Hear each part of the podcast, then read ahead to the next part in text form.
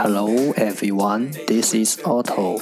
Welcome to One Day One Word. 大家好，我是 Otto。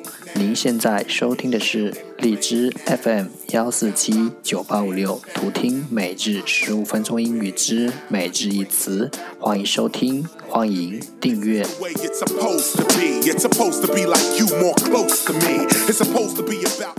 微信公众号 Otto Everyday O T T O E V E R Y D A Y，请添加，让学习英语融入生活，在途中遇见未知的自己。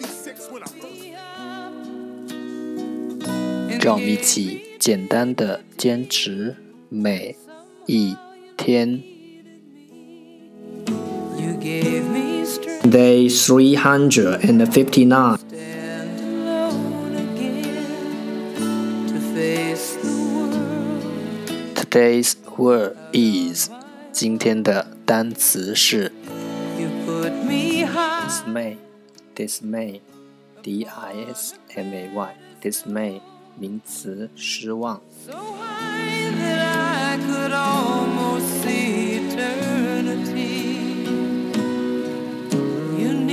Let's take a look at its example.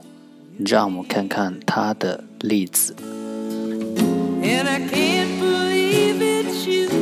The crazy woman cried out in dismay. 这个疯狂的女人在惊恐中放声大哭。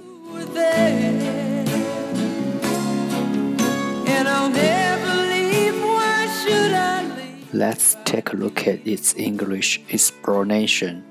让我们看看它的英文。A strong feeling of being worried, disappointed, or upset，一种强烈感觉。A strong feeling，忧虑、失望或沮丧。Of being worried, disappointed, or upset，一种强烈感觉，忧虑、失望或沮丧。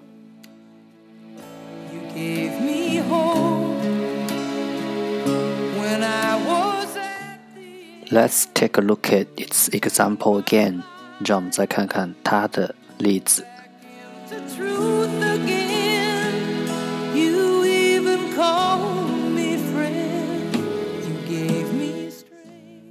The crazy woman cried out in dismay. 这个疯狂的女人在惊恐中放声大笑。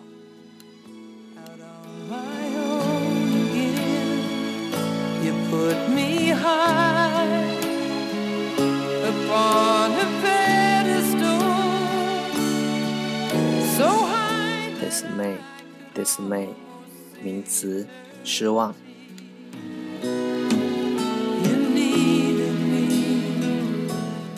All for today，这就是今天的每日一词。如果你喜欢我们的节目，请为我和那些愿意坚持的人点赞。欢迎和我一起用手机学英语，一起进步。See you next time，再见。